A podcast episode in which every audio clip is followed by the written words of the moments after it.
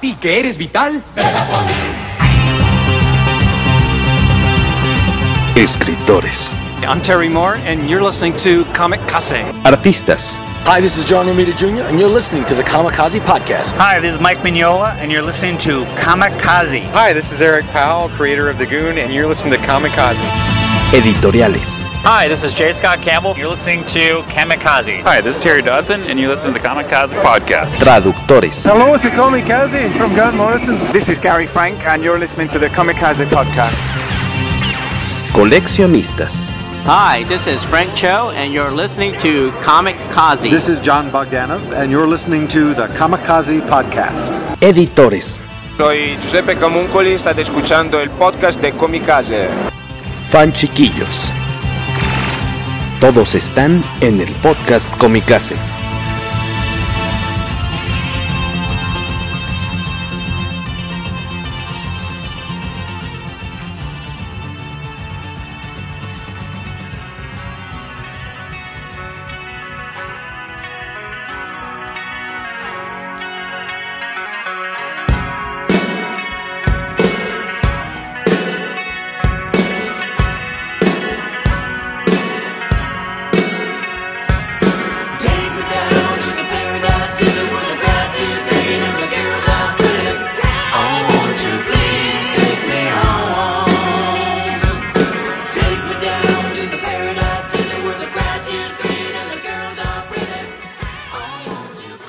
El retiro de Thor es interrumpido por la llegada de un nuevo villano conocido como Gore, el asesino de dioses, quien busca la extinción de todas las deidades como un acto de venganza tras ser abandonado por su propio dios.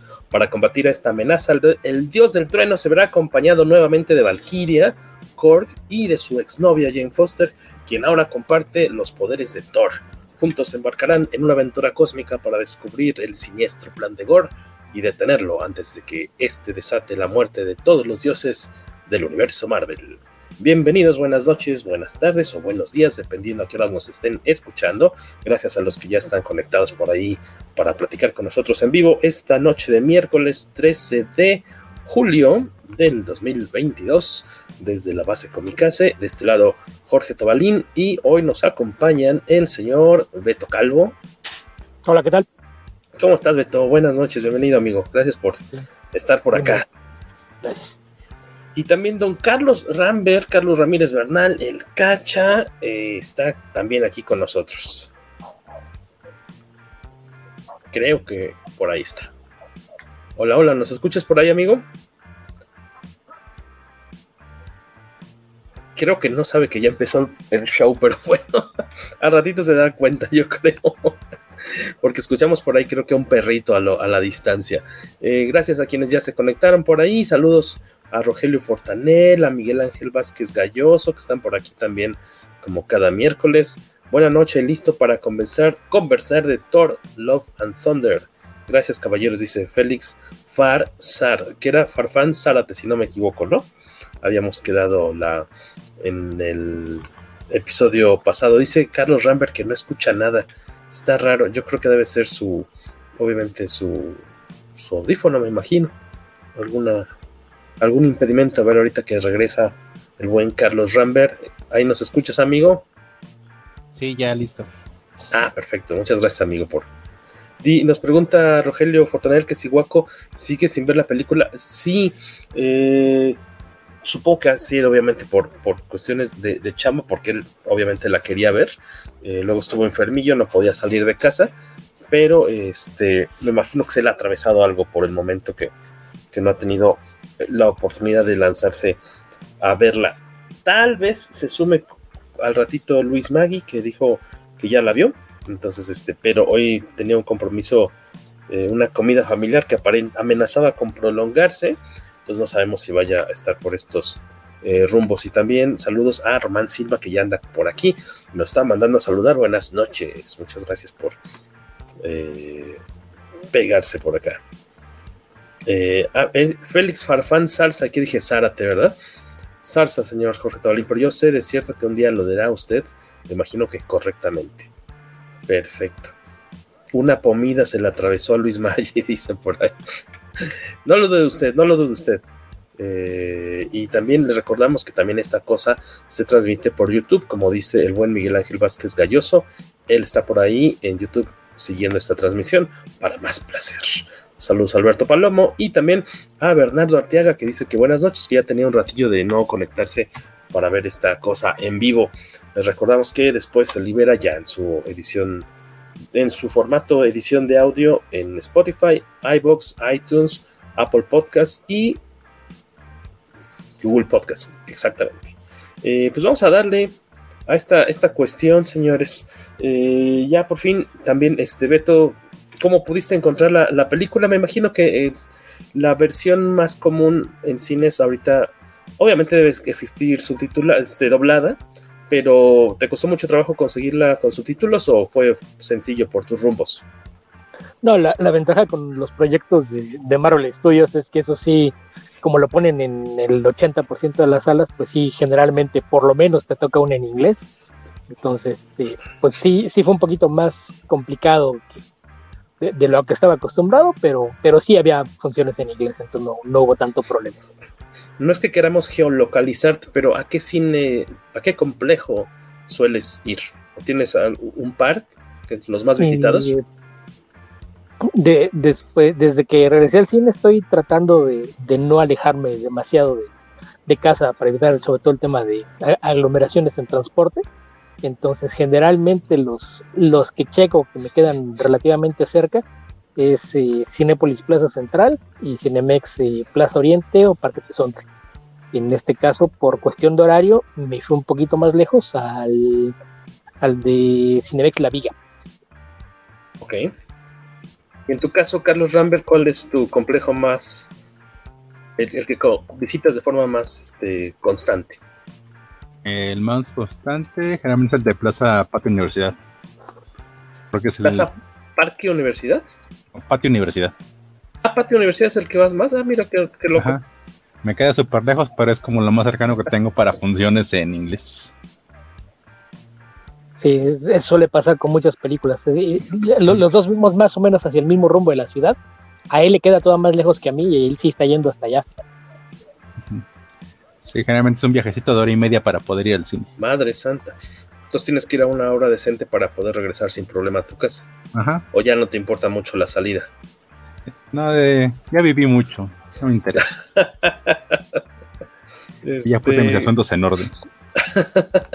Espero que nos hayas dejado algo ahí. Este, bueno, si no a mí, a, a él y que sé que la aprecias más, pues ojalá le hayas dejado algo que yo pueda revender después. sí, pero, eh, en mi caso, este tuve como un tiempo libre y tuve que ir al centro y aproveché para verla. Y me la, me la rifé en este, o sea, en Reforma 222. Eh, o sea, ah, esta vez en Reforma 222. Uh -huh. Te consentiste. ¿Qué es este Cinemex ahí, no? Sí. Mm, sí. Es de, de, los más decentes de Cinemex porque son, son de Me imagino. Claro, claro. Y nos dice Miguel Ángel Bayo, Vázquez Galloso que si vamos a ir a Puebla en septiembre para la Ficomics. Fíjate que yo estaba llenando la papelería que, solicitaban y checando lo del costo de la mesa después, pero sí no había considerado que dije, bueno, pues sí, la mesa cuesta 3 mil pesos. Si te, si te aceptan. Pero dije, luego hay que echarle mil, dos mil, tres mil, como unos tres mil, cuatro mil más. Bueno, no creo que estoy exagerando. ¿Cuánto saldrá un autobús bonito, agradable a Puebla? Son como tres horas de viaje, unos a, a Puebla no hay, a Puebla no hay autobuses bonitos. no, debe haber alguno bonito, un, un, ETN, un algo así cómodo que digas, ah, me puedo ir dormidito. Bueno, es muy poquito tiempo. Porque, bueno, hora son y media, Jorge. Camino, son como dos y media, ¿no? Este, más o menos como hora y media, creo que no terminas a este, no terminas de ver la película que la película no que es sí, odio cuando me pasa eso este dije bueno camiones ida y vuelta de dos personas hay que conseguir un este hotel o cosa llama un Airbnb comidas y dije ah, empecé, a hacer cuentas dije tenemos que vender tantos mil para por lo menos recuperarla o de la vuelta y ya como que me, me bajoneé y ya no seguí el, el trámite este Miguel Ángel. A lo mejor, dependiendo ahora sí que los anuncios de, de quienes vayan a traer, este, de invitados, pues igual me gustaría ir como eh, visitante, aunque sea un día, ida y vuelta, por si no va a salir la misma, ¿no? se va a gastar lo mismo que, que si hubiéramos sido como expositores, pero ojalá, la, la última vez que se hizo, si no me equivoco, que sí estuvimos como expositores, es cuando estuvo eh, James, este, ah, ese no fue el nombre del creador del cuervo, Beto. Ovar. Ovar, según yo fue, estuvo James Ovar esa últimamente, esa última vez. Este, a ver a quién es este, con quién nos dan la sorpresa, a ver si nos lanzamos a ver que es buena oportunidad para ir a comer unas semitas allá a, Puebla. Eh, a mí dice que acá no, que nos hospedan en nuestra casa, dice, así se ahorran el cuarto, dice Miguel Ángel Vázquez. Ah, muchas gracias, Miguel. Vamos a tomar la, la palabra. Y el buen fresco 911-91 o 91191 Buenas noches, hace rato que no te veíamos por acá fresco, gracias. Vayan dejando sus comentarios sobre eh, Thor, God and Thunder. Y de hecho quería hacer un experimento. Eh, ah, eh, si tienen y se les late la idea de darnos su, su opinión breve, estamos hablando de 30 segunditos, algo por el estilo, pero quieren salir a cuadro, podríamos poner aquí en los comentarios el link que pueden copiar ahí en su buscador lo copian y eso les permite entrar a la, transmisión. Nosotros les damos aceptar y entran y nos saludan, dan su, su comentario breve y pues este y le damos paso luego a otro a otro de los visitantes que anda por aquí esta noche. Si les late la idea, pues díganos ahí en los comentarios. Si no, pues no. Este, pues vámonos por ahí. Eh, esta película, pues ya es la cuarta vez, eh, ahora sí que es la cuarta película en solitario, ¿no? De, de Chris, Hemsworth como, como Thor. Eh, es el único superhéroe o personaje de, Marvel Comics que ha tenido, bueno, de Marvel Studios que ha tenido eh, tantas películas en, solitario. El que se quedó con tres, pues fue obviamente Iron Man. Un presupuesto estimado de 250 millones de dólares. Ahorita en Estados Unidos lleva 170 recaudados y a nivel mundial aproximadamente 330 ahí la lleva. Yo había leído que, que no, o sea, como que tuvo un buen arranque, pero luego las críticas me ha tocado leer que son como encontradas entre los fans, o sea, como que no todo el mundo la adoró, ni todo el mundo la detestó, hay de todo, pero este, creo que ahora sí que quienes se dedican a hacer crítica de cine, creo que no le han, no, no, no le han aplaudido tanto, me parece, no sé si eso haya afectado un poco a la, taquilla, pero pues podemos ver que la lleva, ¿no? Ahí la, la lleva. Eh, Bernardo Arteaga, 700 sale de Guadalajara hasta Ciudad de México solo de ir al camión. Unos, un 500, habría que ver. Ojalá podamos darnos una vuelta a Puebla. Este, esta historia de, que presenta Taika Waititi, su segunda película con Thor, es una mezcolanza de dos arcos eh, del cómic de Thor, ¿correcto, Beto? Bueno, o sea, obviamente debe tener más elementos, pero como que los dos generales. En términos generales, sí toma, toma un par de, cosas de ahí.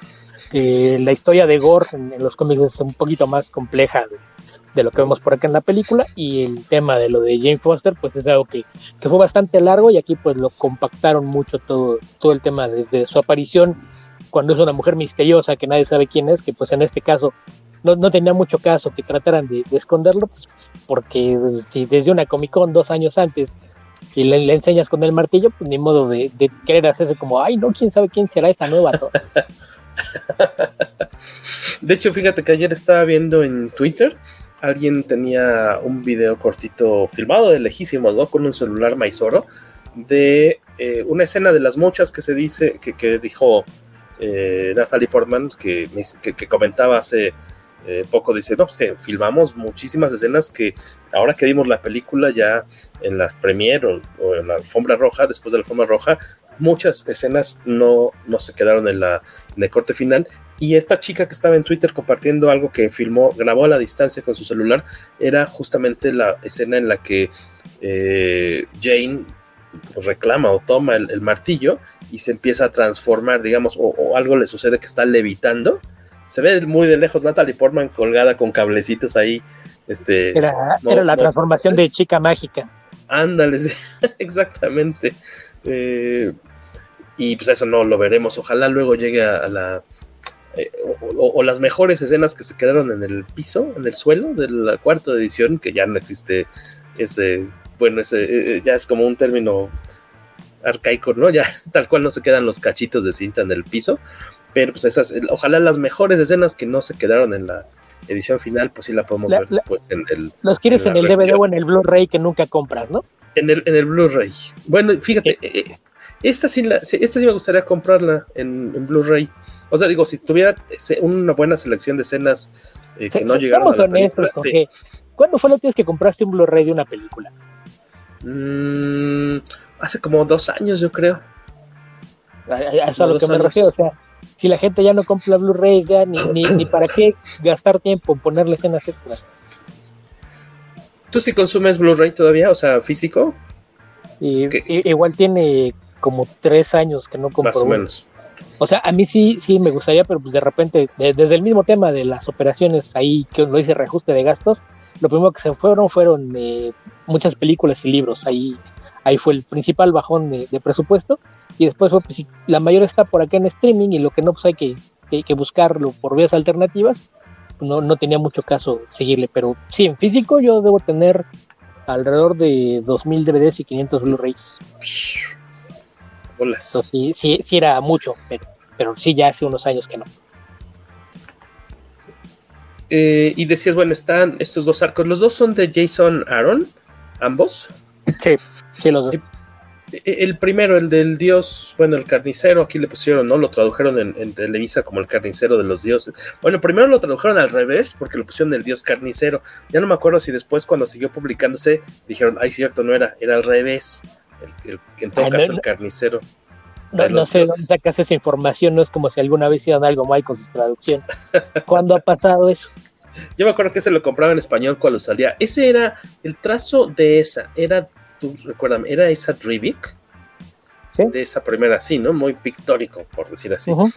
Muy bonito. Creo que fue de hecho mi primer acercamiento con el arte de, de Rivik. Tú, Carlitos Rambert, eh, leíste esa saga de Gore en su la, la leí incompleta, creo que llegué como al número 8. Yo no me acuerdo hasta dónde leí, porque me acuerdo que la estaba comprando en español, eh, y pero no me acuerdo del final, entonces sospecho que no la, por alguna razón se me debe haber saltado un número y no le seguí. El, origen de este villano eh, es, sí es de plano muy, muy distinto en, en el cómic, ¿no?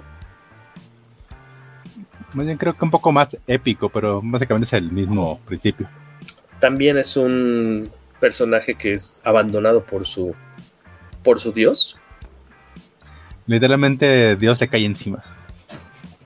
Literalmente. Ajá, si no me recuerdo, ¿verdad tú?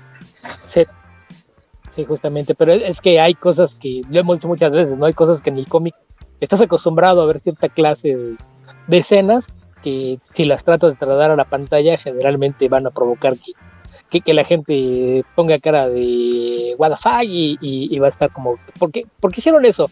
¿Qué significa?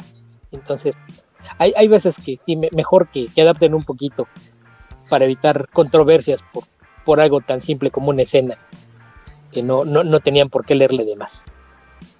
Aquí, Carlos Rambert, nos dejaron una opinión de Bernardo Arteaga sobre la película. ¿Qué, qué es lo que nos comenta él?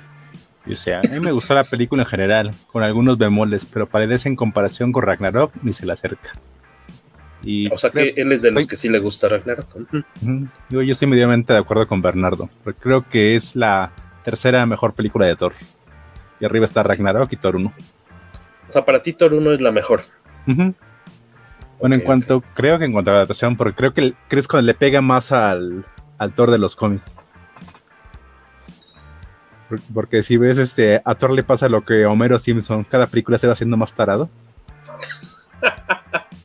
sí, coincido. Tal vez es lo que menos me gustó. O sea, la, disfruté la película, pero yo creo que sí es lo que me, me llega a desesperar. Y entiendo.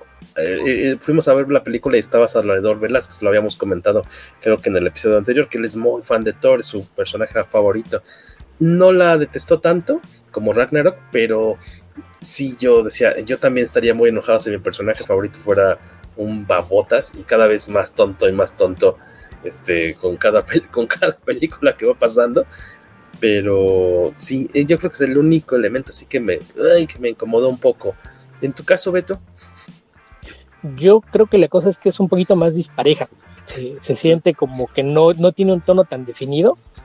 Y el, el, tema es que, por ejemplo, Ragnarok tiene también muchos chistes, pero como que son más congruentes, ¿no? Eh, salvo por ahí una escena con la destrucción de Asgard, que insisten mucho con, con el mismo chiste, con, con, lo que está aportando por ahí Korg.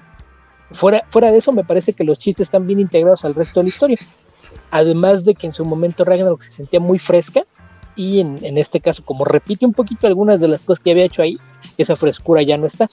Pero hay, hay otras cosas que me parece que están muy bien trabajadas, pero, pero el problema es que parece que estás viendo recortes de varias películas, ¿no? Hay escenas en las que el, drama está muy bien manejado. Esta idea de resumirte la relación de una pareja de cómo se enamora, se juntan, llevan una vida feliz y cómo poco a poco se van, sus caminos se, se van separando y luego el reencuentro, todo eso te hubiera dado un, un peso dramático eh, bastante interesante si le hubieras dado un, enfoque un poquito más, más serio, ¿no? Entonces, ahí creo que a lo mejor había que haber balanceado mejor en qué momentos ponía chistes, que de repente sí son muy insistentes. Entonces, la película es muy entretenida, pero yo creo que el, problema es que siente como varias películas distintas, ¿no? desde la misma escena del principio, que por ahí le, leía un comentario de, un crítico de cine que, me dio mucha risa porque decía que, que la secuencia en, la que vemos el origen de Gore, dice esto se siente como un Ingmar Bergman light, y, pues sí, ¿no? La, cuestión existencialista, el, abandono de los dioses y todo solitario y, demás, y es, es, muy, muy de, ese estilo de, cine melancólico. Y, ya de repente le, dan el giro un poquito a la, la, acción cuando adquiere la, necroespada, ¿no? Pero para mí ese es el problema, que creo que la, película eh, se sienten como muchos pedazos de, de cosas distintas, pero hay cosas que me gustaron mucho. Por ejemplo, el uso del color, creo que es algo que, destaco mucho la, la, forma en la que lo utilizan en distintas escenas Waititi. Creo que eh, en términos como director, creo que le hizo un mejor trabajo, pero como guionista es donde creo que falla, porque el, el, el guion sí.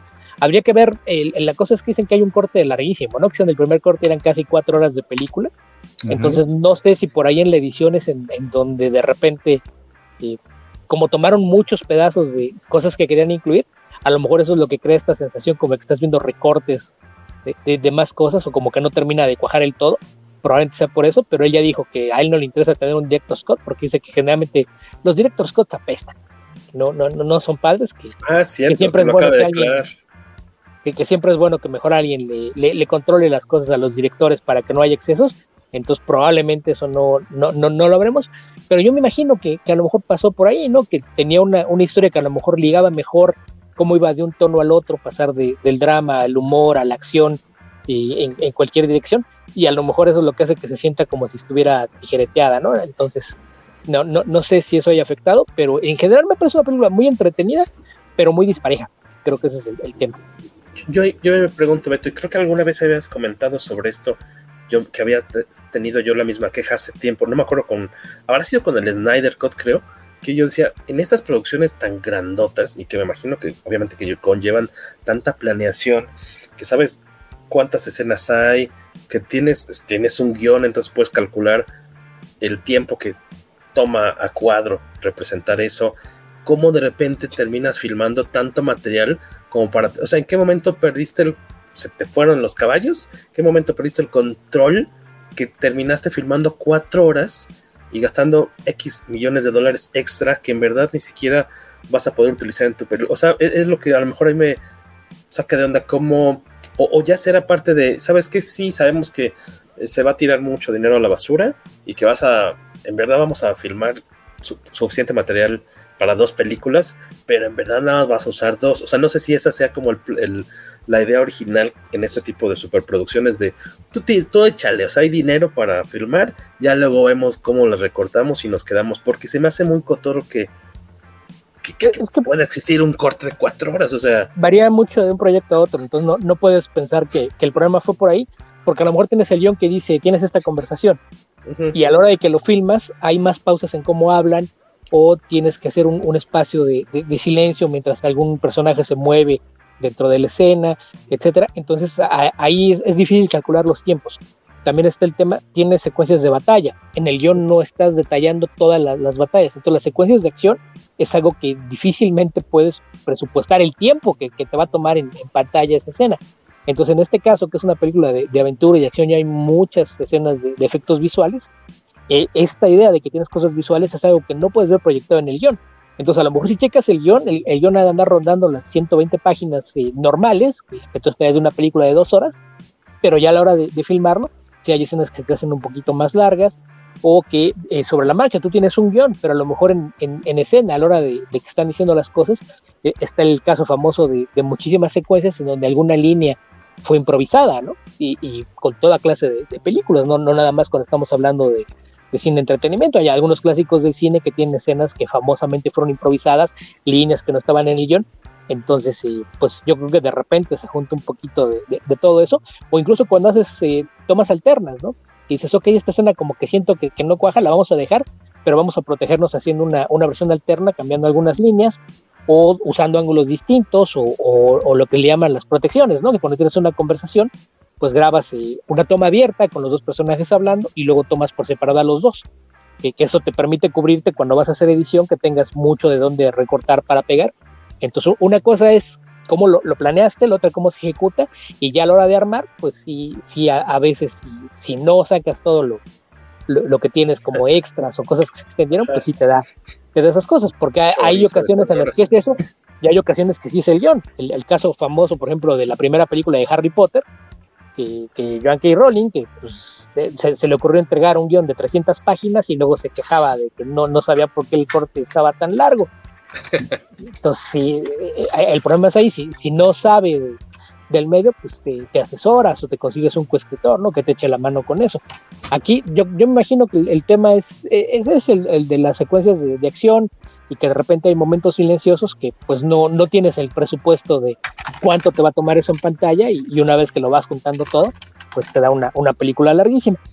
Pero, pero, pero, insisto, a lo mejor ese es el problema, que en la versión más larga no eran tan bruscas las transiciones y, los cambios de tono, porque creo que el, problema es que esos cambios de tono es lo que de repente te, genera esa sensación como de que algo no termina de, funcionar, porque muchos, muchos momentos muy dramáticos de repente los corta eh, para meterte una secuencia de acción o, un chiste, porque por ejemplo hay, escenas que eh, tienen mucho, mucho peso dramático y no se siente, porque por ejemplo la conversación entre Korg y, y Valkyria, cuando le, pregunta, ni siquiera ves que le haga la pregunta, pero te das cuenta que está hablando de por qué se volvió alcohólica.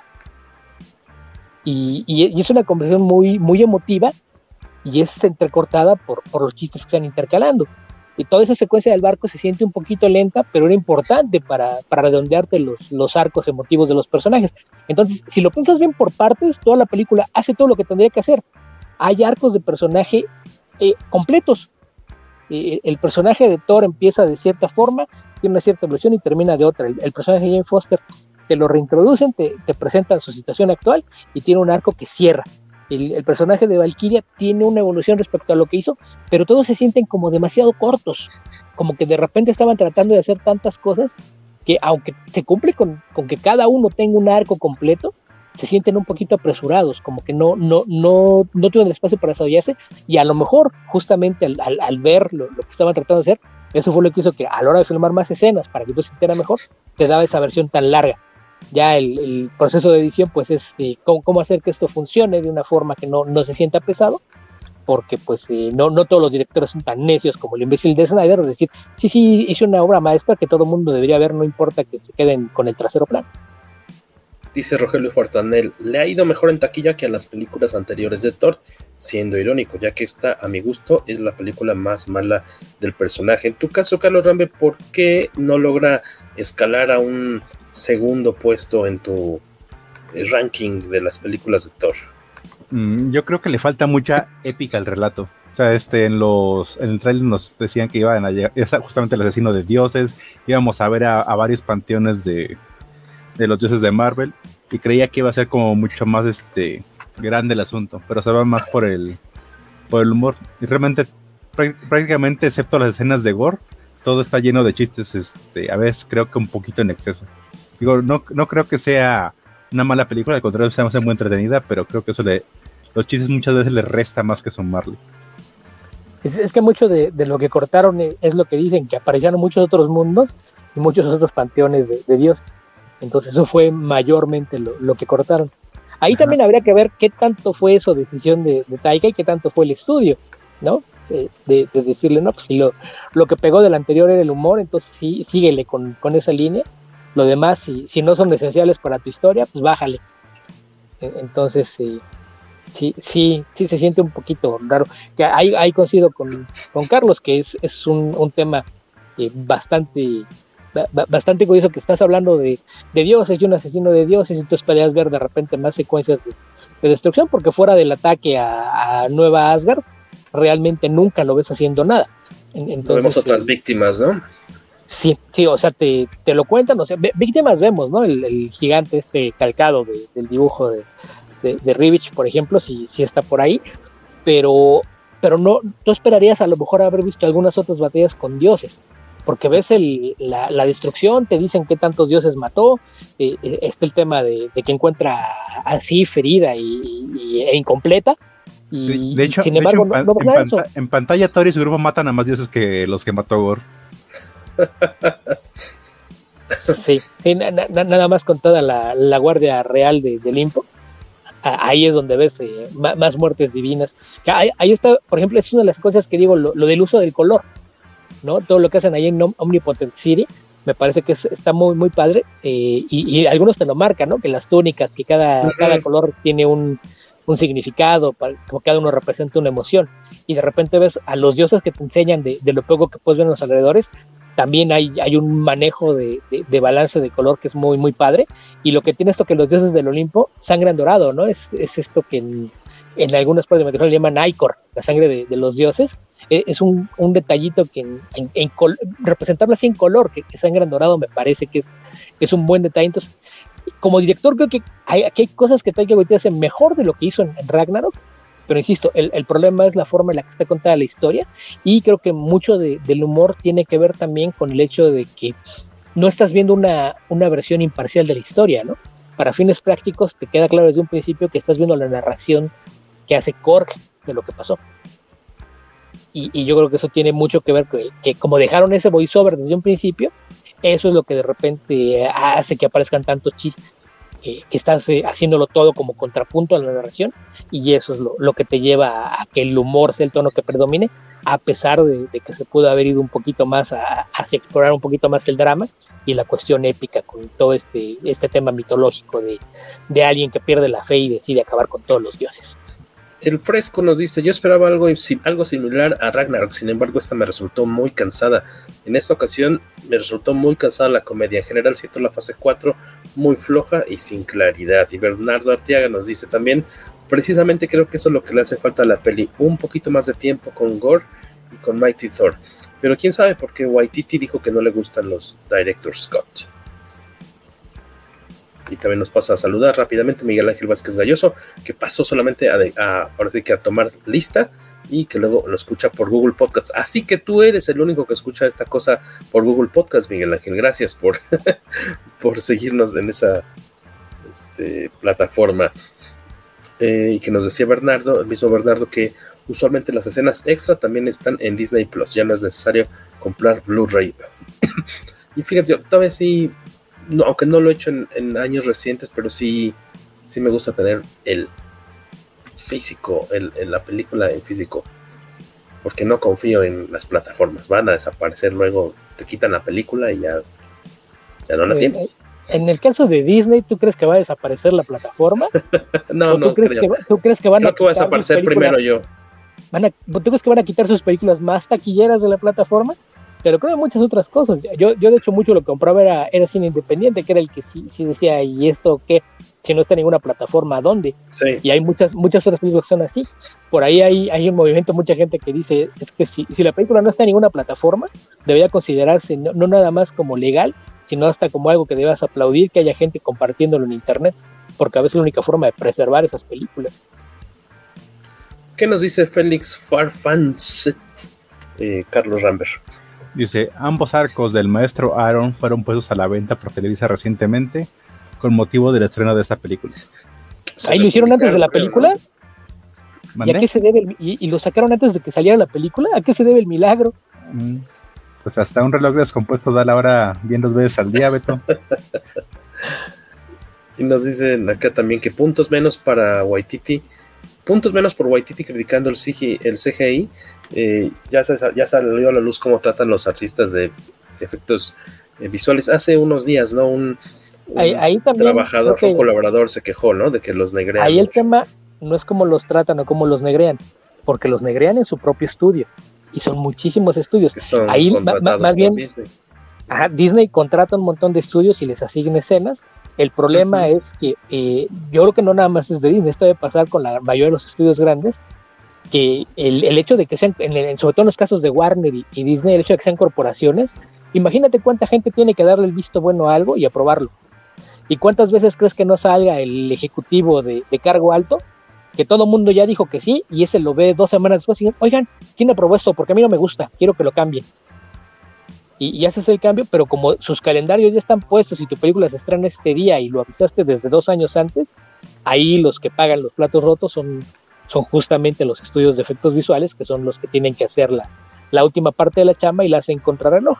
Entonces ahí también creo que a veces hay que, apuntar lo que es un, tema corporativo y, yo creo que de repente también el, tema de, este video que salió en el que está por ahí con Tessa Thompson comentando algunas de las escenas, pues creo que eh, al, momento fue algo que decían, oigan, ¿cómo, creen que se ve esto? Y ellos se lo tomaron con, demasiada ligereza y a lo mejor no pensando justamente en la cantidad de, de horas, hombre, que hay detrás de todo eso y la, gente que seguramente eh, tuvo ahí eh, secuencias larguísimas de, pasar días sin dormir para entregar el proyecto a tiempo, pero, pero ahí el tema no es, el, el director no, no es el que explota y, muchas veces ni siquiera es el estudio, más bien es el tema de la corporación y todo lo, lo, que viene desde arriba, ¿no? ¿Qué, ¿Qué, tanta gente lo prueba? Porque eh, de repente surgen muchas historias de, de cómo cosas que se van aprobado después piden cambios o después de que hicieron tres o cuatro veces, no sabes qué si me gustaba más la primera. No, vuelvan, vuelvan a hacer. Eh, eh, que, por ejemplo, salió ahora que estaban los avances de, de She-Hulk, ¿no? Que cuando salió todo el mundo se quejó de que se veía muy, muy mal, y luego cuando empezaron ya a subir los, los trailers en plataformas digitales, ya se veía mejor terminado el, el, Entonces ahí es un tema de, tiempo. Creo que a, veces hay que recordar que en la mayoría de, proyectos creativos o, cuestiones de entretenimiento, está el, axioma de las tres características, ¿no? Se puede hacer bien, se puede hacer rápido o se puede hacer barato. Y generalmente puedes escoger dos de las tres, las tres es imposible. Y yo creo que aquí el, tema es, tienes un presupuesto, entonces vamos a, asignar que ese es el barato.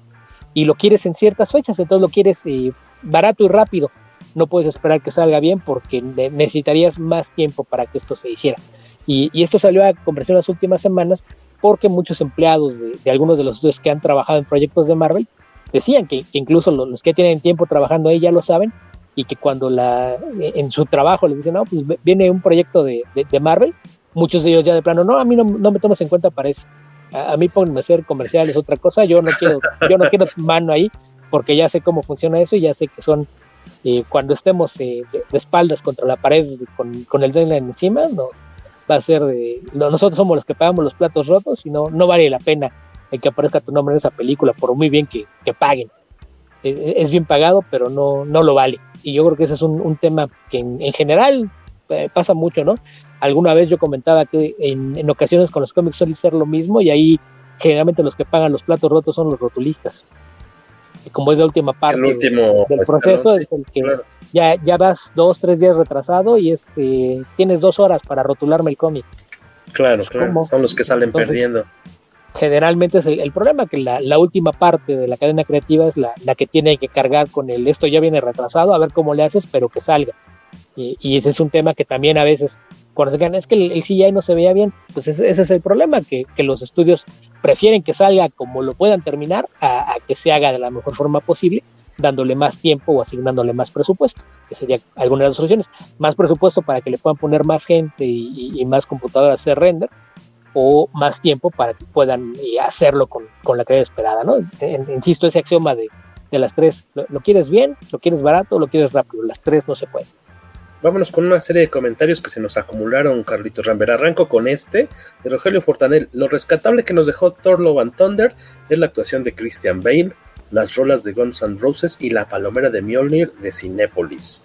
¿Qué nos dice Alberto Palomo, Carlos? Dice, Christian Bale hace muchas caras de loco, me recordó a American Psycho.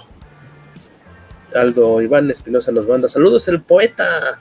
¿Cómo estás, amigo? Qué gusto leerte por acá. Eh, Aldo Iván Espinosa, muchas veces colaborador de, de Comicase, si tienen la revista impresa podrán encontrar ahí eh, sus textos. Rogelio Fortanel nos dice, considero que esta vez sí abusó Waititi del humor.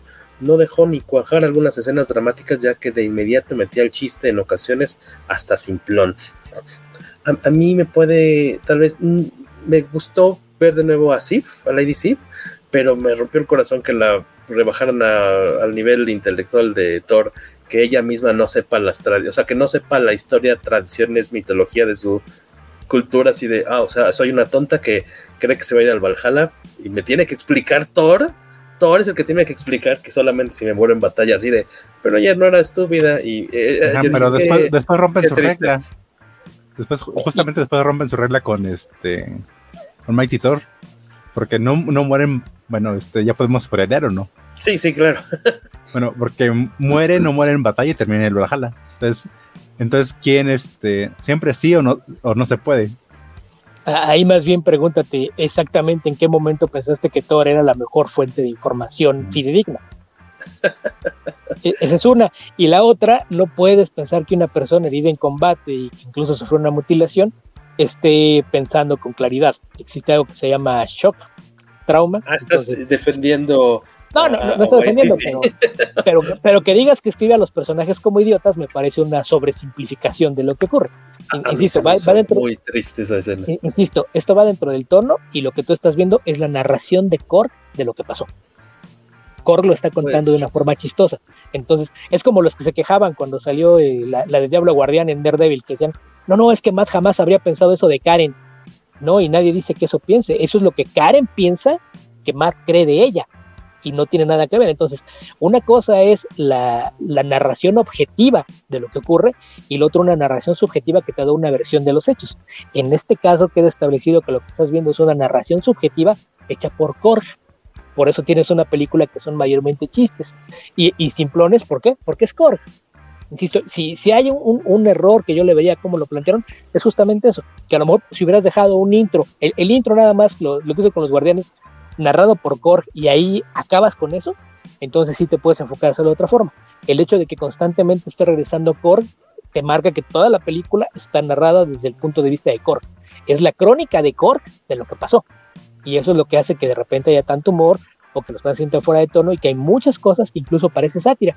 Eh, yo creo que ese es el, el, problema, que te está contando hechos dramáticos, pero a la manera de Korg, la mitad termina por convertirse en chistes, que, que, eso es lo que provoca que no, no se sienta el, el tono que, que, quizás esperábamos de esta historia.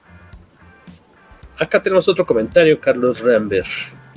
Dice, es mi película favorita del MCU, pero debo ¿Quién? admitir que se debe a que apela a mi faceta más humana y sensible, la de padre, Sweet Child, Child, of Mine es la canción que le dediqué a mi hija cuando nació y eso nos lo comentó Félix Farfán. También nos dice por acá Rogelio Fortanel que, que, que, continúa el pretexto de hacer la película para solo mostrarte los escasos minutos de la escena post créditos para introducir a un nuevo personaje, en este caso Hércules, que seguramente formará parte de la nueva alineación de Avengers. Lo cual también me hace preguntar cómo van a manejar a Hércules en el MCU, porque técnicamente Thor tiene la personalidad de Hércules en, de los cómics al, al menos de, de, los años recientes, ¿no? De, de, de la versión de, de, Van Lente y Pac para acá, es la, la persona de, Hércules, justamente la que tiene el, el Thor de Waititi, que ahí, donde se el cambio, que también la razón por la que Thor tiene más películas que otros personajes es porque es el único actor que decidió que todavía no terminaba con el personaje y eso se debe a Taika Waititi, porque él también ya su contrato terminaba, pero él decía que, que él se sentía un poquito cansado de lo que estaban haciendo con el personaje y lo que hicieron en Ragnarok a él lo hizo pensar que era un personaje con el que todavía se podía divertir mucho y por eso fue que firmó una extensión del contrato. Y, ya vimos el mensaje de que Thor regresará entonces habría que ver por cuántas películas más filmó porque al parecer él se divierte mucho y, y después sigue haciéndolo a diferencia de, del resto de, los actores principales de, del MCU no el resto de las sabías que no no yo ya ya fue suficiente, ya no tengo edad para estos trotes y quiero dedicarme a hacer otras cosas. Y todo el mundo pues poco a poco ha ido negociando su salida y se viene la, la renovación de, de, personajes, pero, pero ahí, ahí sí el, el tema es eh, que, que, se conjuntó el, el hecho de, que Thor está muy a gusto trabajando con, con YTT y, y si se confirma que, que tenemos eh, Thor 5, pues nada más habrá que ver en el caso de que no sea YTT, si, si Hemsworth va a seguir contento con conseguirlo, ya la siguiente sería su despedida. Ahí habrá que estar pendientes de eso. Pero, pero pues, me imagino que también tendrá mucho que ver eh, cómo se da la evaluación económica de esta película al final, ¿no? Que, que ya por los números, pues creo que no, no tiene mayor problema. Digo, tiene apenas una semana en cartelera y ya los números, pues se puede decir que ya, ya, ya salió tablas y a partir de aquí lo, lo que venga es ganancia. No, no creo que tengan mayor problema para, para seguirle con la franquicia. Y además, si Kevin Hesworth puede estar cansado de su papel, bien puede descansar en la montaña de billetes que seguramente le dieron por esa película. Como el resto de los actores. No, no, es que saben que me, me, siento muy mal, déjenme tirarme en, en, el colchón de billetes que tengo allá y, y, y ustedes vean cómo sacarme de, de, la saga. Dice Félix, amé las secuencias de pelea de Natalie como de Mighty Thor. Deslatió lo, lo que alcanzamos a ver de ella su, su dilema entre este apoyar a, a Thor o, o, mejor salvar el pellejo. Yo, yo pensé que te iba así quejando y que su dilema era cuál era su frase de batalla. Ya, ya, es un chiste ahí simpaticón, ¿no? Que manejan en, en un par de, de escenas. Eh, Alberto Palomo, como siempre, dice: Yo llevé a mi hermana y a mi sobrino, y mi, a mi hermana le encantó la escena de las pompis de Thor sí, eh, llevando, este, bueno, esta película era para toda la familia, así que no nos podemos quejar esta vez, Palomo, y, y fuiste responsable en esta ocasión. Pero sí, escuchamos muchos este, suspiros también nosotros en la, en la sala con esa, con esa escena que creo que estaba la, la, duda de si iba a ser, este, iba a venir con Blur o si íbamos a ver sus, este, e, el trasero de Thor al aire, y pues sí, surprise, sí se vio. Sí, hubo muchos empleados de, de cine con trapeadores en esas Estos, este, los letreritos de Caution, Wet Floor. Muchos descalabrados y descalabradas este, en los cines. Eh, aquí hay un, moment, un, comentario largo, Beto Calvo. Aviéndatelo, de Manuel Villegas. ¿Y, y, y yo por qué si estoy en el teléfono? Tengo que el secreto para leerlo. Ah, te queda, ah, entonces a Carlos Rambert si quieres. Carlito dice, Rambert. Dice, hola, saludos a todos. A mí me gustó mucho Ragnarok. Por, por lo que ya sabía qué esperar de esta nueva entrega por el director. Para empezar, se me hizo insufrible. Cae en el exceso de chistes tontos, los gritos de las cabras, cuando Zeus se levanta su faldita al bajar escaleras, y hay un momento que cansan. La trama se disuelve y se, y se pierde entre los chistes. Sentí que estaba viendo la octava entrega de Los Piratas del Caribe en el espacio. se me hizo la peor peli de Thor al nivel de la 2.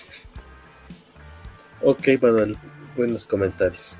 A mí me chocó lo que hicieron con Thor con Zeus, aunque eso sí, respecto es... a Waititi por haber trabajado con dos higaditos que son Christian Bale y este eh, el gladiador, ¿no? Este que tienen fama de ser unos insoportables mamonazos y que se hayan dejado que este eh, Russell Crowe haya no sé si se fue su propuesta haber presentado a Zeus de esa forma o si o ya venía del guion y le hizo gracia y aceptó pero... Esa parte de, la historia, para los que dicen que la historia no tiene profundidad, es crítica política. Es, eh, te, está mostrando cómo los gobernantes eh, evaden responsabilidades, se hacen los locos, viven de discursos e, e, imagen. Es de lo que se está burlando toda esa secuencia. Entonces, incluso lo, de agarrarse la faldita para descender las escaleras es parte de eso, es la, la diva mediática que nada más es eh, de, de dientes para afuera todo lo que hace y lo que dice. Entonces, eh, insisto, creo que ahí el, problema es que se abusó tanto de, los chistes, que, aparte yo creo que el problema con los chistes no es que haya chistes, el problema es que son uno tras otro. Y eso es lo, lo que no permite nunca que se entre la historia. Y yo creo que incluso hubiera sido más divertida si, si en vez de hacer eso los limitas. Porque podrías tener el, tiempo para digerir la escena, podrías bajarlo, irte a hacer otras cosas más oscuras, y cuando viene el chiste, será una explosión de ligereza. Entonces, cuando metes muchos chistes, lo que haces es diluir el efecto. Es, es, igual que con las películas de horror. Las peores películas de horror son las que están tratando de espantarte todo el tiempo, en lugar de, de tener alguna escena que te provoque la risa nerviosa o, que le bajes. Es, es lo mismo. Te, dejan el modo de, de, del chiste fácil y es uno tras otro y termina por diluirlo y de repente es lo que hace que se pierdan lo, que mencionaba, ¿no? La, de repente las conversaciones profundas, esto lo, lo, lo de Cor con Valkyria, eh, el, la, la, del barco en, entre Thor y, y Jane, y este tema de, de, que toda la secuencia de los dioses es eso, es una crítica a la clase política del mundo. y también como está eh, en medio de tanto chiste, pues es algo que de repente la, gente se queda con lo que estaba en la superficie y, por eso insisto en que es un problema de, guion, porque a lo mejor podías haber tenido los chistes, pero no los avientes uno tras otro. Dale ese espacio para respirar, deja que la gente asimile el, el chiste, déjala que descanse y después cuentas otro. Si vas uno tras otro, incluso diluyes el, efecto de los chistes, pero yo creo que la película tiene temas bastante más profundos que lo que se ve con los chistes, pero los chistes terminan por convertirse en una distracción que no permite apreciar todo lo que está pasando detrás. Juan Carlos López, si no me equivoco, eh, nuestro colaborador también de la revista Empresa, dice, el señor Waititi ya le hizo mucho daño a la franquicia, de algo azucarado a de plano diabético. en, en, los contadores de Disney difieren daño a la franquicia, ¿de qué está hablando? Los números dicen todo lo contrario. Eh, a Lucas Arthur, salve Bao, señor de los dumplings. Es que ese trailer, ese corto de Disney yo no lo he visto, pero no lo recuerdo. Ah, creo que he visto a Eli ver el, corto, pero creo que yo no lo he visto. Debe estar en Disney Plus, me imagino, ¿no? Sí. Es un corto muy bonito. sé que, creo que lo vi, pero no, no, no me acuerdo bien. Lo voy a checar. Eh, con esta edición dice una con estas películas una edición de colección estaría de perlas. Dice el fresco. Este eh, que, aquí Mariel Gil de Comicase nos está poniendo que hay un Planning Por ahí no sé si se refería a lo de a lo de Lady Sif y su bracito. O lo del Valhalla más bien. Este ¿Quién más nos está dejando aquí comentarios? Ah, claro, dice Fresco, buena pregunta. Si Thor podía compartir su poder con otros, ¿por qué no pensó en los guardianes o los vengadores? Eh, bueno, pues no estaban ahí al ladito, no era lo que había en ese momento. Que hasta eso me gustó mucho ese recurso de, bueno, pues están los chavitos, vamos a, este, y nuevamente, ¿no? Con humor esto de, voy a compartirles el poder momentáneamente, temporalmente, de Thor. Se me hizo muy simpática forma de, meter a los, a los Ewoks, ¿no? A la gran batalla. Además de que este, está bien preparada la escena, porque todo nace orgánicamente de las conversaciones que tiene con ellos, usando al hijo de, de Heimdall como conducto, ¿no? Eh, si, te das cuenta, también hay una evolución en, lo que, en el estado de los niños, en lo que están pensando, hasta que llegas a esa secuencia y eh, ahí es el pues lo, que a mucha gente le, molesta a los películas superhéroes no que no sé por qué son fans de los superhéroes si les va a molestar un discurso inspirador de este, si ustedes son fieles a su corazón y están haciendo lo correcto las cosas van a salir bien dicen ay no qué cursi pues perdón estás viendo una película de superhéroes mano quieres ver vigilantes pues vete a ver eh, la, la, más reciente versión de Dead Wish o algo por el estilo dice Palomo que él quiere morir de un abrazo de Natalie Portman, que afortunadamente no estaba tan fortachona como esa foto muy muy fea que sacaron hace muchos meses en los que no sé si era el ángulo o de plano era un photoshopazo porque parecía que estaba este ahí no le temas a las mujeres fuertes Jorge. Pero parecía que le habían puesto inyectado buterol quejarse por meses de una foto de paparazzi es una de las cosas más estúpidas que se pueden hacer en la vida o sea es que yo creo que qué horrible ¿no? no, no, no sé si te da photoshopazo, pero lo que dices, el ángulo, la iluminación, exactamente desde qué distancia se tomó la foto y, qué tan qué tal es la ampliación que estás viendo de la misma.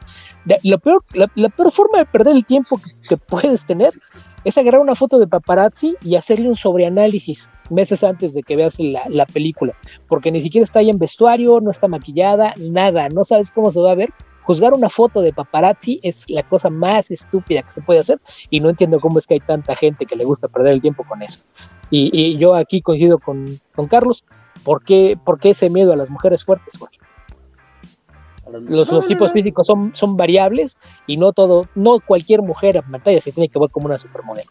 Ah, no, me refiero que la, la foto esa que estaba era de origen o, o si no, si no es que la manipularon, era una foto en la que no se veía para nada bien Natalie Portman. Ya en, el cuadro, ahora sí, como ya cuidado y todo, se ve padrísimo. Y con todo esto del el truco este de ponerla en un nivel más, un poquito más alto para que se vea que es este, que es súper poderosa y demás, eso estuvo muy eh, chido. Estaba viendo una pequeña entrevista, no sé si era con Jimmy Fallon, me parece, Natalie Portman, Portman, Portman yo y mi dislexia, en el que comentaba que le sorprendió mucho y le dio gusto en su momento que cuando la invitaron a hacer esta película de 10 años después, ¿no? De haber de su última aparición en las películas de, de Thor, le comenta a Jimmy Fallon, dice, pues bueno, es que no todos los días buscan a actrices de 40 años para representar a superhéroes, ¿no? Entonces era una buena, o sea, fue algo fuera de lo común, decía ella. Todo el elenco de Shazam, toda la familia, el actor más joven ahí creo que tiene 39 años. Es Ah, como no que manches, sí, más de de los- 40. Sí, toda, toda la ¿Cuántos familia. tiene le- le- ¿Cómo se llama? ¿Zac? ¿Zachary? Eh, Zachary Levi tiene Levi, unos 45. 43, 44. Bueno, cuando se hizo la película, ahorita ya tiene más de 45. Pero a- eh, Adam Brody, que tiene cara de niño, creo que tenía 40 cuando se filmó la película. La, la más joven es la chica que hace de Mari. Tiene treinta y tantos. Entonces sí, sí era así como que, ay, o sea, que, que- que, eh, se supone que tratas de, tener actores de cierta edad para que te duren años en las franquicias y estos se fueron por puro cuarentón, sí, sí fue así como que, no, pues bueno, está bien, allá ustedes. Me dio gusto verla de nueva cuenta. eh, creo que a muchos fans les latió el Mighty Thor. Eh, y pues al menos se quedaron con esa escena final como bonita en la que dices, bueno, al menos no valió que eso terminó en el cielito de los vikingos. Eh, al final Gore no era tan malo, solo estaba acabando con los pobrecitos dioses déspotas, dice Fresco. Y Chase, que no sé cómo lo está haciendo, pero dice que saludos comiqueros, apenas la estoy, estoy viendo la película y al mismo tiempo que escuchas el podcast. Entonces eso nos dice dó- dónde la está, en qué plataforma la estás viendo, Chase. Este y Jesús Estrada, ¿cómo está, señor? Que fuimos a verla con, con Jesús. Dice, a mí me gustaron las cabras, a mí me causaron mucha, mucha gracia. Creo que hay. Que la- por las lo cabras, además, Que son personajes, ¿no? Del, y, y no nada más del cómic, en el cómic están adaptados de la mitología. De, de- de hecho, con todo y, y los nombres que son este, crujedientes y rechinadientes, y son los nombres que tienen en, en el cómic. Es, es Grinder y Tooth Gnasher. Ajá. Y esos nombres son traducciones de los nombres nórdicos de, de las dos cabras. Así es de que eh, eso no es ni, ni invento ni chistito, está sacado directamente de la mitología nórdica. Y nos dice Aldo Iván Espinosa que qué le pasó a Russell Crowe. Ya tiene muchos años este, con, con esas formas sensuales. La que yo fui que te- no me acuerdo cómo se llama, pero tengo muchas ganas de verla. No sé en qué plataforma esté, tengo que buscarla. Es esta en la que es un cuate, es Russell Crowe a bordo de una camioneta. Este, es un loquillo ahí que se pone a perseguir a una chava, ¿no? En eh, esta onda, Road Rage, algo así se llama. Unhinged. Unhinged. Esa sí creo que sí estuvo en cines aquí brevemente, pero pues fue en tiempos de la, de la pandemia. Este, esa se me antoja un buen ver ahí a Russell Crowe este, como un acosador este, sobre ruedas. Eh, pero sí, ya tiene un tiempecillo que ya no ya no le cabe la- la- el, el traje, la armadura del gladiador. Eh, es irónico que Mjolnir, dice Félix, eh, fiel y leal al encantamiento que Thor le impone, se reconstituye para proteger a Jane, pero termina agotando sus fuerzas y acelerando su muerte por cáncer.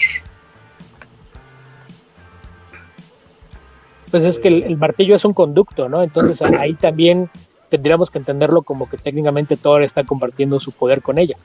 El problema es que el, el poder está almacenado en el cuerpo, entonces el problema es que, la, la energía está pasando a través de ella, pero se está utilizando eh, a, a través del martillo, entonces eso es lo que no le permite curarse.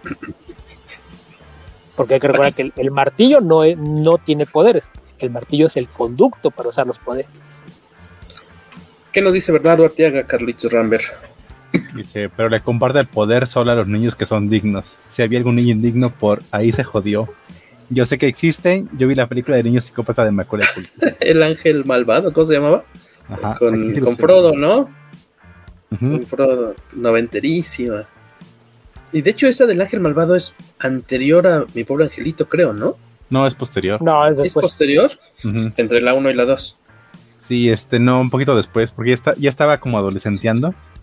Creo que después de esa hizo una contentación que se llamaba Me la vas a pagar, papá. El ángel malvado con Macaulay Culkin. El 93 sí, y porque este Home Alone que es 90. Creo que sí. No, Home Alone 92, un año antes. Ah, no es cierto, esa es la 2. Home Alone, nada más aquí por. Del 90 es Home Alone. Y que dijimos 91 es la, el Ángel Malvado. 93. 93, tres años después. Este.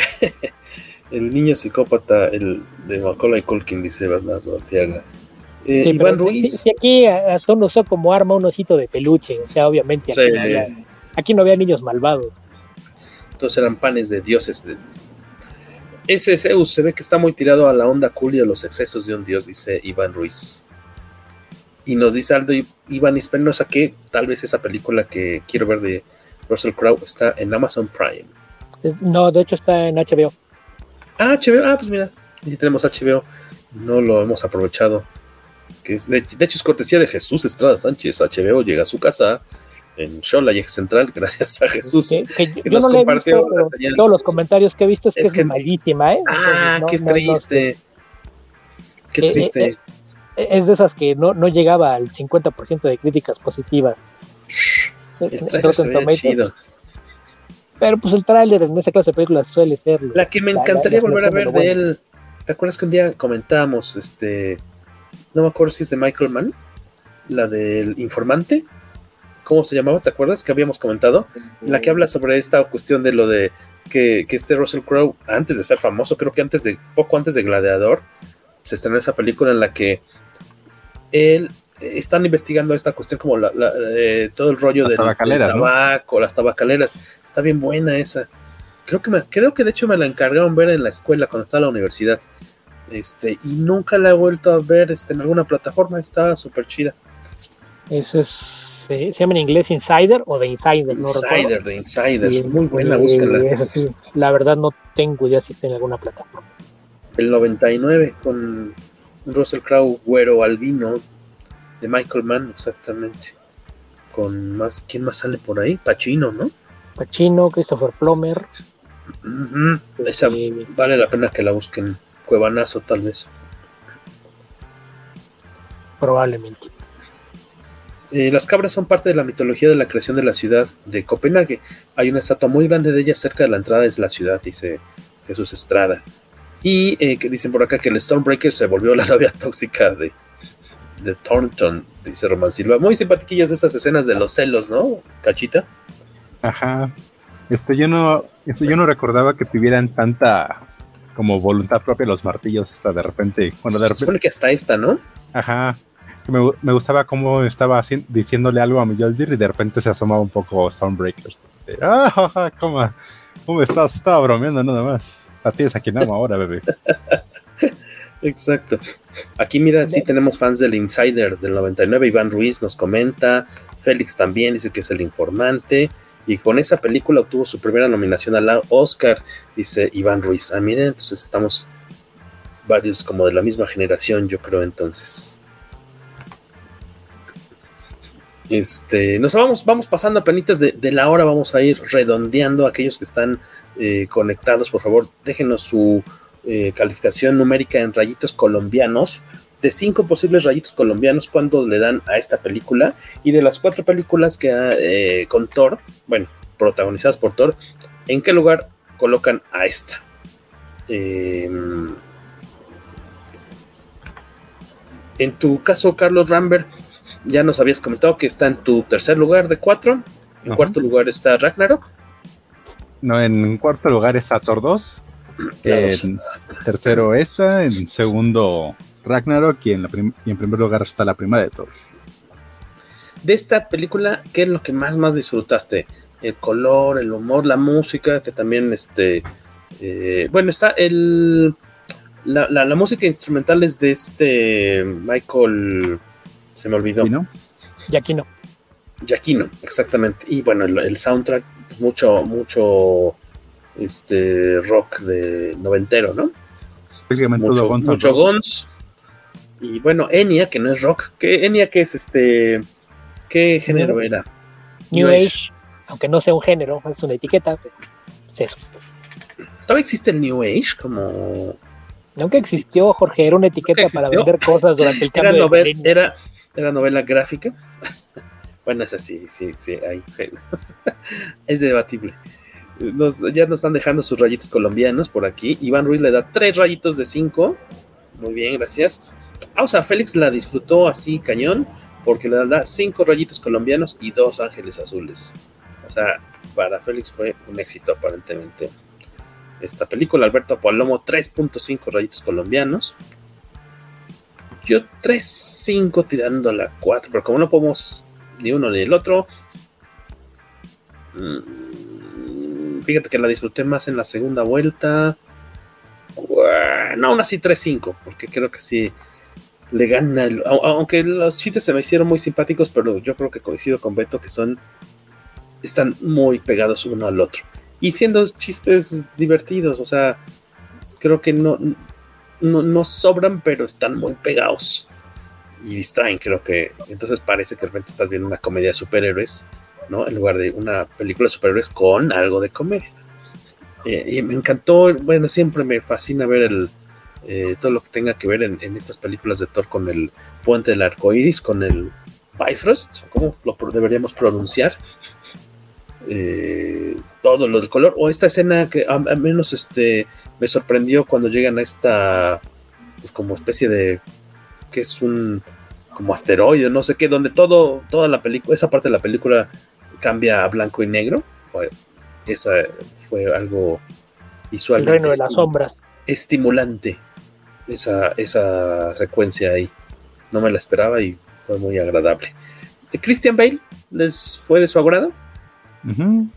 es, su segunda película más sobreactuada, pero le queda el papel.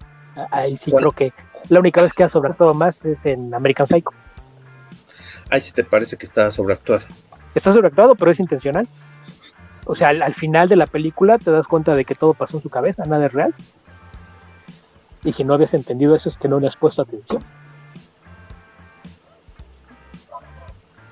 Aquí no sé qué nos está diciendo el joven Palomo. Hasta mañana voy a poner a mis sobrinos. Ah, hasta mañana. Llaman al FBI. lo tenemos rodeado, lo tenemos rodeado. Alberto Palomo, hasta mañana. Voy a poner a mis sobrinos a ver El Vengador Tóxico, dice Tío Barco. Hashtag Tío Barco. Mm, por eso hay que usar puntos y comas, amigo. Te pueden evitar varios años de prisión. Fresco dice que le da tres rayitos colombianos, quedando su top con, en primer lugar, Ragnarok, segundo, Thor, el, Thor de las güeras, de las güeras cejas, de las cejas güeras, eh, Amor Tron, tres, Amor Tronado, y cuatro, Mundo Oscuro. Y, Yo coincido con ese orden. O sea, eh, Ragnarok, Thor, Amor Tronado, Mundo Oscuro, en ese orden.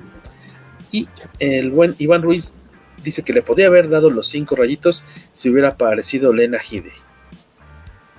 En las anteriores vi que está en el vi que está en el cast, pero Lena que en cuál de las películas que había hecho Lena en fue una de las escenas eliminadas, porque como dice Beto, fueron este cuatro horas de, de largometrajes y aparte, Marta aparte mucho, ah. mucho era de este, Taika que llegaba, se me ocurrió esto, vamos a grabarlo. Y de repente ya no machaban las cosas. Ah, ya, ok, ok. Porque había visto la, lista de. Ahora sí que el reparto y, yo no entendía por qué aparecía em, Lena.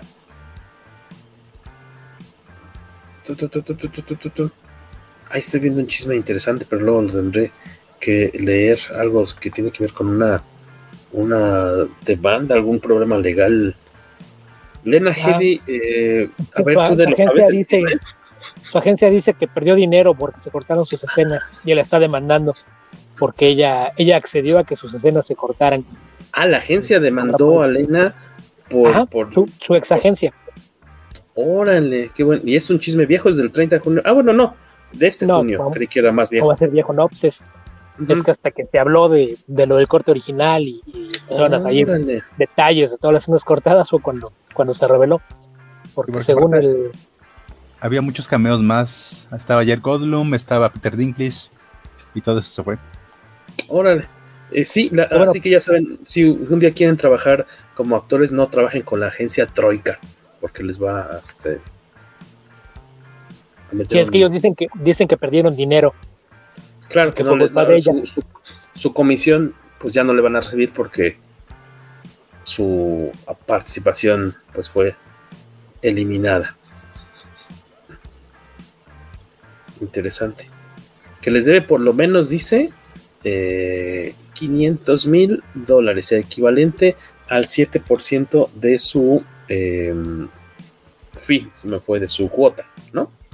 Por las ganancias, ganancias de esta de su ándale, de sus ganancias por la película de, de Marvel, pues, pues que iba, digo, o sea, si el 7% de su salario por la película de Marvel eran 500 mil dólares, pues de qué salía en la película, o sea, entonces tenía un rol mucho más importante, ¿no? Aunque no, se, no, no, se menciona de qué. No, no han dicho, pero es que te digo que dicen que había muchas otras escenas con dioses y en otros planetas, entonces probablemente era alguna deidad en otra parte, pero pues no, no cuajó. Que ya ves que hay ahí cambios de celebridades, ¿no? Está otra vez por ahí este Matt Damon y está tu adorada Melissa McCarthy. Uy, eh, y por acá nos comenta, bueno, decía Iván que lástima que no sale Lena Headey y Jesús Estrada. El tatuaje en la cabeza y parte de la cara de Bale eran como rayas de carrera de una Mini Cooper, de, una de un Mini Cooper.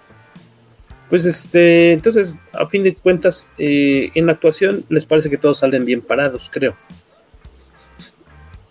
No, no hay por ese lado como una debilidad. O sea, está Thor, bueno, este Hemsworth haciendo la de, de Thor, as usual. Eh, Natalie Portman. Eh, la Valkyria, que se me olvidó su nombre, ya me cae muy bien. Ayer nos puse, a ver este, un ratito este, la, el Ragnarok, Tessa Thompson. Que sale muy poquitín, siento, pero, pero bueno, qué bueno que, que regresó. ¿Y quién más? se nos está olvidando. Bueno, obviamente Christian Bale. ahí están, ¿no? Los, los cuatro. Y la también que sale muy poquito la niña, la, hija de Gore, que, es la hija de, este actor, ¿no? Del mismo, de Thor, vamos. De este Hemsworth. Tiene un nombre peculiar la chica, ¿no? Mm, antes se me va su el nombre de la chavita, pero yo, yo no sabía que era su hija hasta hoy. Pues e, e, es así, no, no, no tenía otra cosa que dedicarse con los dos papás dedicados a la actuación, ¿no? sí. Por ahí se va a ir seguramente. Y ya más vamos a terminar de, de compartir los eh, comentarios que nos dejaron por aquí. Iván Ruiz dice que para él está Thor en primer lugar, luego Amor y Trueno, Mundo Oscuro y Ragnarok en el último peldaño. Perfecto, gracias por compartir ahí sus, sus comentarios. Yo creo que se deja ver un par de veces. Este. seguramente en stream la veré de nuevo. Sí, fíjate que en eso no me tocó ver tanto que se quejaran de, la incorporación de la música de, de Guns N' Roses como pasó con Stranger Things, ¿no? Y Metallica, que ahí estuvieron pataleando mucho los, los fans de viejitos de Metallica. Ahora creo que, creo que ahora ya están escuchando otro género, ¿no?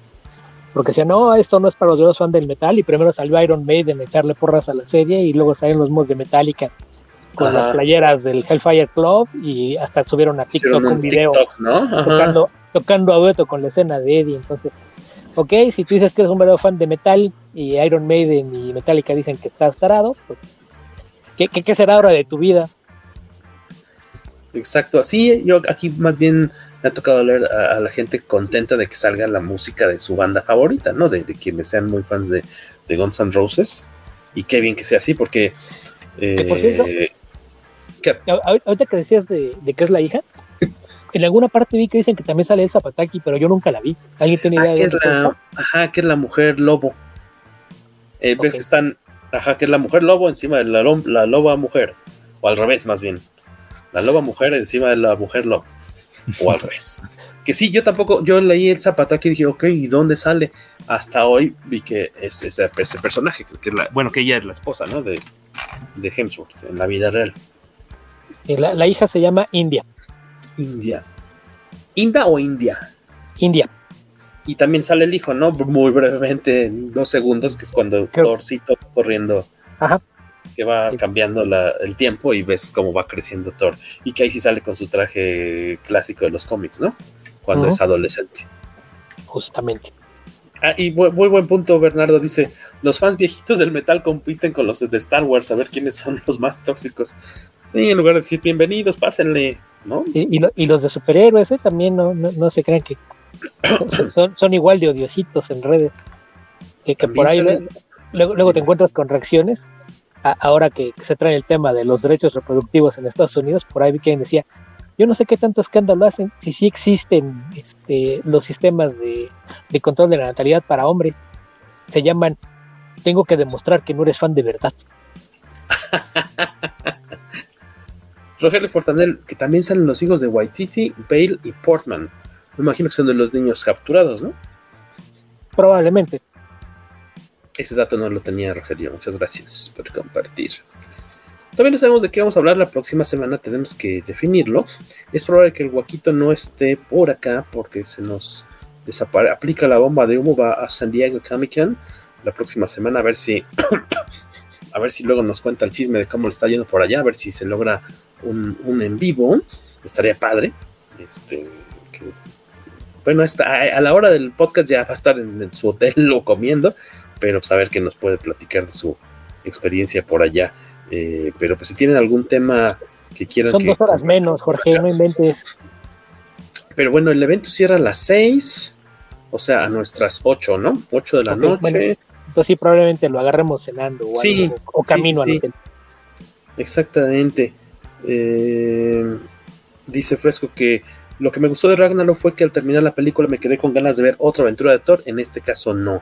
Y nos dice Hu, ah, mira, alcanzó derrapando Hu a decirnos que nos manda un abrazo, que llegó tarde y que disfrutó la película.